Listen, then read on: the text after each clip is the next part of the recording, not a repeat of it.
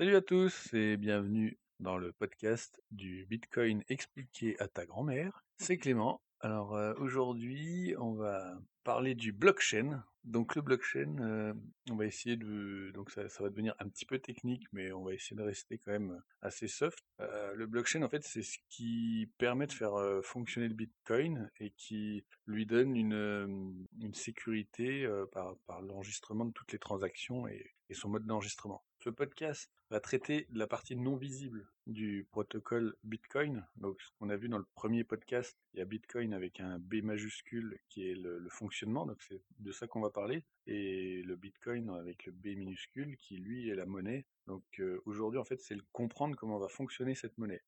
C'est intéressant de comprendre parce que ça, permet d'expliquer pourquoi des temps d'attente, pourquoi quand on valide c'est pas instantané, pourquoi pas mal de choses. Ça permet de comprendre comment on peut retracer des transactions. Après, c'est pas obligatoire de, suivre ce, podcast pour comprendre le fonctionnement du Bitcoin, enfin, pour dépenser du Bitcoin, utiliser le Bitcoin tous les jours. Mais c'est quand même intéressant de voir le fonctionnement derrière le Le blockchain, c'est un registre euh, ouvert, consultable par tout le monde. Donc on, va euh, déjà revenir un petit peu sur le, principe de registre. Euh, le principe de registre, c'est déjà, ça, existe depuis des, années et des années. Donc le registre, en fait, on en a un petit peu partout. Il y en a, par exemple, dans les, les banques tiennent des registres de vos comptes, mais pas seulement. Il y a aussi le registre des immatriculations, le registre des, actes de naissance, l'état civil, des choses comme ça. Ces registres-là, en fait, pour qu'ils aient une valeur,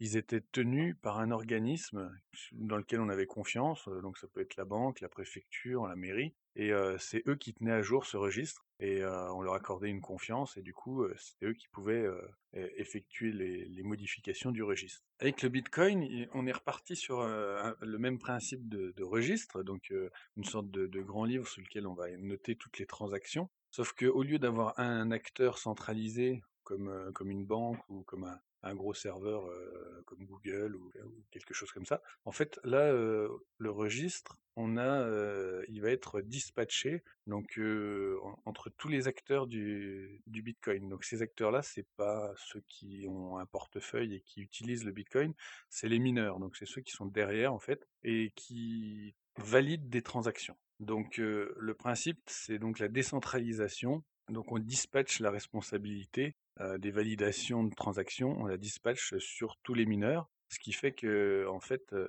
il n'y a pas d'acteur central qui va diriger euh, le système. C'est le même principe un peu que le, peer-to-peer, où vous n'avez pas un serveur central quand vous téléchargez par exemple avec bah, anciennement Emule ou BitTorrent ou des choses comme ça vous n'avez pas un serveur central comme on a sur, comme il y avait par exemple sur Mega Upload, euh, où quand on ferme le serveur Mega Upload, en fait, euh, plus, plus rien n'existe. Là, tout est réparti. Donc, si, si par exemple sur, sur BitTorrent, un, des acteurs débranche son ordinateur, ben les, on peut télécharger chez les autres. C'est le même principe pour le, Bitcoin et pour les, mineurs. Qu'est-ce qui fait que le, registre de Bitcoin va être fiable? C'est euh, on va répartir la charge sur plusieurs machines et qu'il va y avoir un consensus pour valider les blocs. Donc en fait, quand vous faites des transactions sur le Bitcoin, vous envoyez la, transaction donc dans, une sorte de file d'attente et euh, les mineurs vont prendre cette file d'attente avec euh, vos transactions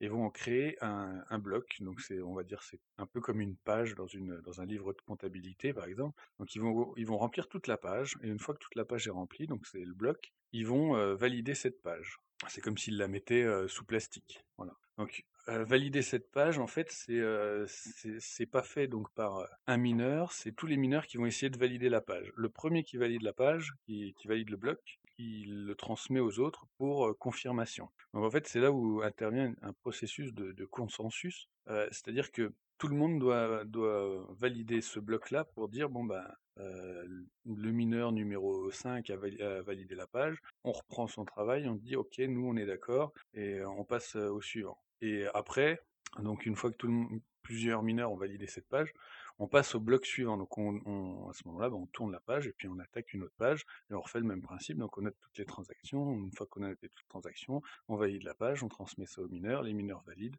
etc. etc. Donc c'est un processus euh, qui, qui, se fait euh, au, fil, au fil de l'eau et qui, qui verrouille en fait chaque page une fois qu'elle est écrite. Donc c'est-à-dire qu'on peut pas revenir en arrière. Une fois qu'on a validé une page, elle est, elle est comme figée et on ne peut pas euh, la remodifier. Et donc, pour valider ces modifications et qu'on ne puisse pas les remodifier, là, il y a un autre système. Donc, toujours avec les mineurs, donc les mineurs qui, travaillent sur la blockchain. Donc, il y a un système de chaînage des blocs. C'est-à-dire que quand vous prenez un bloc et que vous le validez, on crée une, une sorte de signature du bloc euh, qui, va, qui va être réutilisé sur le bloc d'après. Et du coup, le bloc d'après, donc il commence par la signature du bloc précédent, et quand il se termine, il se termine avec sa signature, qui changerait si on changeait le bloc précédent. Donc en fait, tous les blocs sont liés les uns entre les autres, d'où le nom blockchain, la, la, chaîne de blocs. Tous les blocs sont liés les uns avec les autres, avec leur numéro.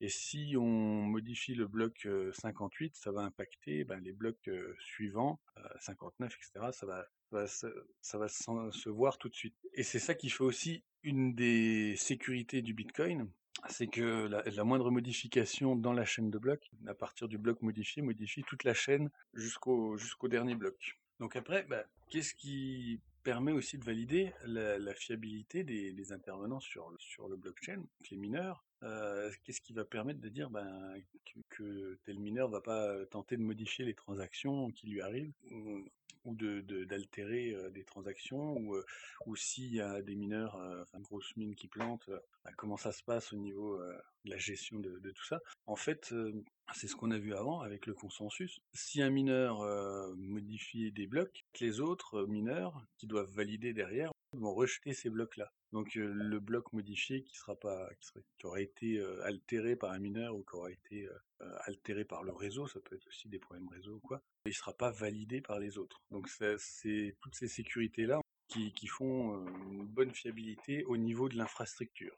Après, une autre spécificité de la chaîne de blocs du Bitcoin, c'est que les, transactions sont chaînées elles aussi. C'est-à-dire que si on a une, une, adresse qui veut envoyer de l'argent à une autre adresse, pour qu'elle puisse envoyer de l'argent, il faut qu'elle dise qu'elle a bien les 10 bitcoins qu'elle veut envoyer. Mais les 10 bitcoins qu'elle veut envoyer, il faut qu'elle dise aussi d'où elle les a reçus avec la, validité des adresses qui lui ont transférées. Donc c'est-à-dire que quand on veut envoyer 10 bitcoins, pour, pour nous c'est transparent, on a 10 bitcoins sur son wallet, on envoie nos 10 bitcoins sur une nouvelle adresse, ça part, il n'y a pas de souci.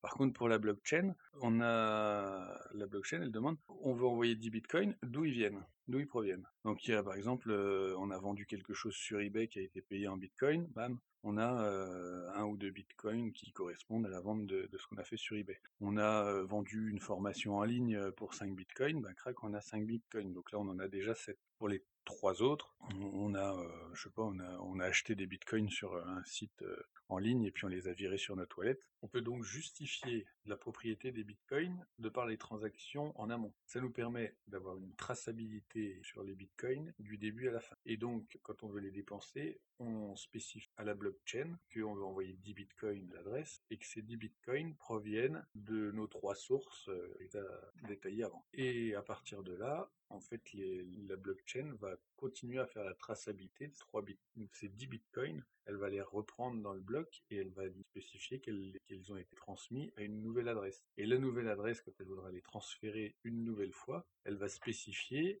d'où elle a reçu ces bitcoins, c'est-à-dire de notre virement à nous, etc. Ce qui permet quand on consulte la blockchain, de retracer les envois de Bitcoin d'adresse à adresse jusqu'à l'adresse finale. Donc ça donne une sécurité supplémentaire parce que pour chaque envoi de Bitcoin, on peut retracer l'émetteur de départ. Et donc la transaction précédente Et à partir de la transaction précédente, on peut aussi remonter à la transaction encore précédente, etc. Donc la blockchain garde vraiment la trace de tous les transferts de Bitcoin d'une adresse à une autre. Si on fait un petit résumé du fonctionnement de la blockchain, donc on a plusieurs choses à retenir. C'est premièrement, la blockchain fonctionne comme un livre de compte d'une entreprise ou d'une banque où euh, on note toutes les transactions, tout ce qui passe d'une adresse à une autre euh, sont notés, mais il n'y a pas d'organisme central pour gérer toutes les transactions. Les transactions sont gérées par des mineurs et chaque mineur est indépendant. Par contre, chaque mineur va pouvoir valider les transactions, enfin vérifier plutôt les transactions effectuées par un autre mineur dans un bloc, avant de valider le bloc. Donc ensuite, la blockchain est publique, c'est-à-dire que toute transaction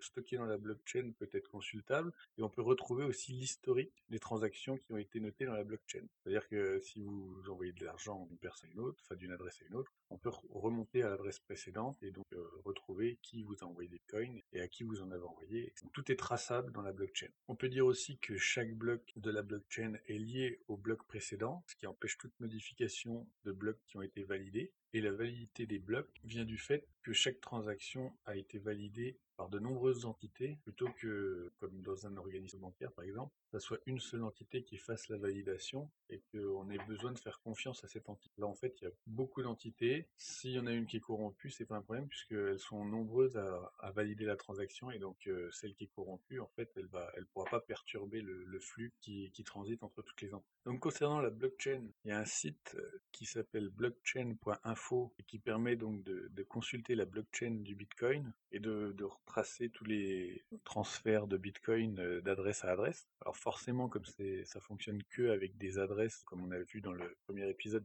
des adresses alphanumériques, on peut pas savoir exactement quelle personne possède cette adresse. Par contre, on peut retracer pour euh, chaque Bitcoin euh, où il a été envoyé et à quelle date et, quel montant, etc. Et on peut consulter en fait le contenu de tous les portefeuilles Bitcoin. C'est-à-dire que vous créez une adresse, vous mettez 10 bitcoins dessus. Euh, moi, si, vous me donnez votre adresse publique, je peux savoir combien il y a de bitcoins exactement dessus. Si vous en avez mis 10, euh, voilà, je le, je le, saurai. Si vous en avez retiré 5, je le saurai. Donc on, peut consulter en fait toutes les transactions. Après, ce qu'on ne peut pas savoir, c'est euh, à qui appartient une adresse, à moins que vous spécifiez quelque part que cette adresse vous appartient. Donc voilà, je pense qu'on a fait un tour global de, la blockchain. Je suis pas rentré trop dans la partie technique parce que c'est vrai que c'est de la cryptographie, c'est tout de suite assez compliqué, mais c'est vraiment pour essayer de comprendre le, concept. Donc après, la blockchain, elle peut être utilisée euh, pour plein d'autres choses. C'est vrai que aujourd'hui, euh, par exemple, euh, les registres de propriété, quand vous achetez une maison, etc., ça pourrait très bien être intégré dans une blockchain. Et pareil pour le, oui, le, registre des, plaques d'immatriculation, des immatriculations de voitures, les états civils, etc.